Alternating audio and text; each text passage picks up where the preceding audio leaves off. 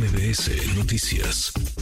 Le agradezco estos minutos al coordinador del PRD en San Lázaro, Luis Espinosa Cházaro. Luis, gracias, eh, diputado. ¿Cómo estás? Muy buenas tardes. Buenas tardes, eh, Manuel. Te saludo con el gusto de siempre y sin dormir. Acabamos a las 7 de la mañana y como decías, de 9 billones no encontraron de dónde sacar dinero para etiquetar para Acapulco. Eso es de verdad no tener... Eh, conciencia y sensibilidad con, con, la tragedia que sucedió en Acapulco. De verdad es increíble. Lo cual me resulta, pues sí, difícil de, de, creer porque se presentaron un montón de reservas. Lo hicieron ustedes desde el PRD, lo hizo la oposición eh, cohesionada, unida, PAN, PRI, PRD. Lo hizo y platicábamos con ella hace unos minutos la diputada de Morena, Selene Ávila, que prácticamente renunció al grupo parlamentario ante la cerrazón de los legisladores de la 4T en plena, en plena sesión. ¿Cómo es que, eh, habiendo tantas alternativas y habiendo tantos caminos para redireccionar recursos, para etiquetar recursos para los damnificados,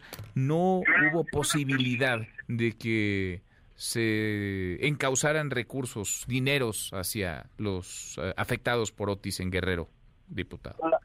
la única razón que encuentro es que quiera utilizarse la necesidad de la gente, como hace este gobierno de Morena, con fines electorales, con fines eh, electoreros. Eh, recursos etiquetados, el presidente había dicho en una mañanera que etiquetarían 60 mil 300 millones y yo hice una reserva de la misma cantidad exactamente para que ni siquiera dijeran que era de más o de menos, la misma cantidad que el presidente dijo que se etiquetaría. Lo hicimos desde la oposición y como bien dices, diputados valientes eh, como Selene, eh, pues manifestaron que era necesario que quedara claro para la reconstrucción. Hay que recordar que estábamos discutiendo el presupuesto 2024. Al no querer etiquetarme un peso, al, al recortar a la Corte, al Instituto Nacional Electoral, pues vemos que este gobierno premia a quienes eh, están con él y pretende vía presupuestal castigar a sus oponentes. Ahora, ¿qué, ¿qué, se puede hacer? Porque de, un lado está la realidad, aunque trate de esconderse o de disfrazarse, la realidad de cientos de miles de damnificados. Y del otro están los dineros, dineros que sí hay, nomás que están etiquetados para proyectos eh, prioritarios, obras del gobierno, del presidente López Obrador, reparto de recursos a través de programas sociales. ¿Hay algo que hacer o, esto ya es caso, caso perdido y a lo que sigue? Pues en, por la parte presupuestal en Cámara ya no ya no hay nada que hacer. Dejamos testimonio, hablabas de reservas, 3.500 reservas en posición del Frente Va por México, del PRD. No se atendieron más que dos o tres que son completamente...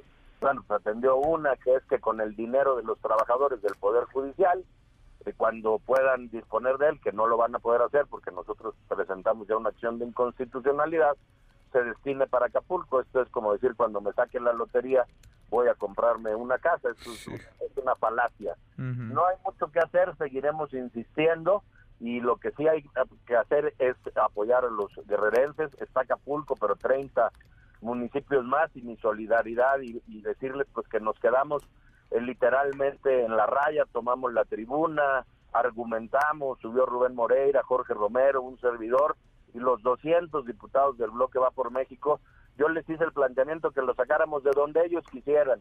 Era menos de la mitad de lo que se etiquetó para el año que entra para el tren Maya, eh, podíamos tomar de la refinería, podíamos tomar como plantearon los diputados marcelistas del sobreprecio del petróleo, lo estipularon en 55 dólares cuando se está vendiendo en 80, pero parecía un, un presupuesto más bien de un guardadito para la campaña un presupuesto para el bien de México.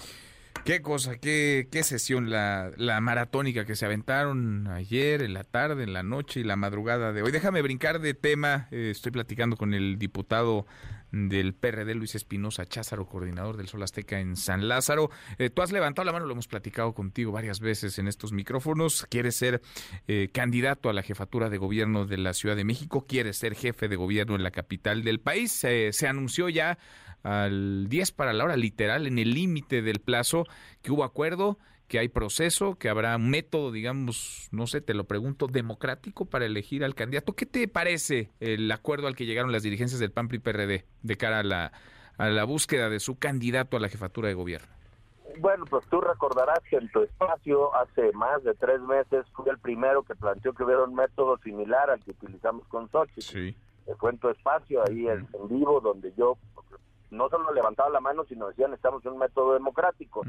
Se inscribió al 10 para las 12, literalmente al 10 para las 12, pero qué bueno que hay método, sí creo que es democrático, sí creo que la gente, los chilangos van a poder participar, vamos a tener cuatro foros debates cuando menos, y que la gente contraste entre las propuestas que presente el PRI, el PAN, el PRD, la sociedad civil, para lo que siempre he dicho, ir con el mejor posicionado o la mejor posicionada para ganarle a Morena, donde está el mal gobierno, donde está el contrincante que tiene una visión distinta país, no es dentro del PRI PAN PRD, es en Morena y el mal gobierno que han hecho aquí en la capital del país. Ahora, ¿qué tanto se parece el método a lo que tú planteas? Porque además surgías, decías, vamos tarde, hay que pisar el acelerador, lo dejaron al límite hasta el plazo fatal. Eh, ¿Qué tanto se parece el proceso que habrá en Ciudad de México al que se vivió a nivel a nivel nacional? ¿Qué aspectos considera y cómo crees que pueden salir de acá? Porque se van a ir, entiendo, el, con, el, ganador lo conoceremos hasta enero del, del próximo año, Luis. Sí, eh, solo es distinto el tema de recabar las firmas, se nos acabó el tiempo para, para ese tema, eh, pero destaco que aunque vamos a conocer a quién encabece la coalición en enero, yo siempre he sostenido, prefiero un método democrático que nos lleve más tiempo que un eh, destapador y la corcholata que se anticipe en los tiempos. Creo que la propia contienda interna de Va por México va a levantar en la Ciudad de México, donde las chilangas y los chilangos tan muy politizados, muy informados, muy analíticos, creo que vamos a iniciar el proceso de manera eh, interesante, que va a levantar expectativa. Esto de los debates va a ser muy interesante para los chilangos y a mí me gusta que haya un método democrático aun cuando tengamos al candidato en definitiva hasta enero. Prefiero esto que, un dedazo al más viejo estilo. Bueno, te vas a registrar, ya la pregunta es ociosa, pero te vas a registrar el 15, ¿no? Es la fecha que, que está estipulada. Me voy a registrar el 15 en mi partido, comenzaré el 17 a presentar eh, mi propuesta que va más allá de los partidos. Yo quiero estar al frente de un gobierno de coalición, el cual voté en la 62 legislatura constitucionalmente.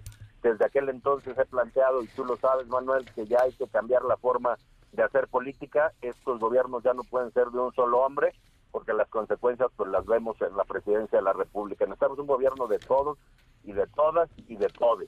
Bueno, pues eh, en el camino seguimos platicando. Por lo pronto hay método. Tú estás en la ruta de buscar la candidatura del frente al gobierno de la Ciudad de México, saber cómo, cómo les va, cómo salen estos foros, qué dicen las encuestas, los números y seguimos platicando. Luis, como siempre te agradezco estos minutos. El agradecido soy yo contigo, que tengan buena tarde. Redes sociales para que siga en contacto: Twitter, Facebook y TikTok. M. López San Martín.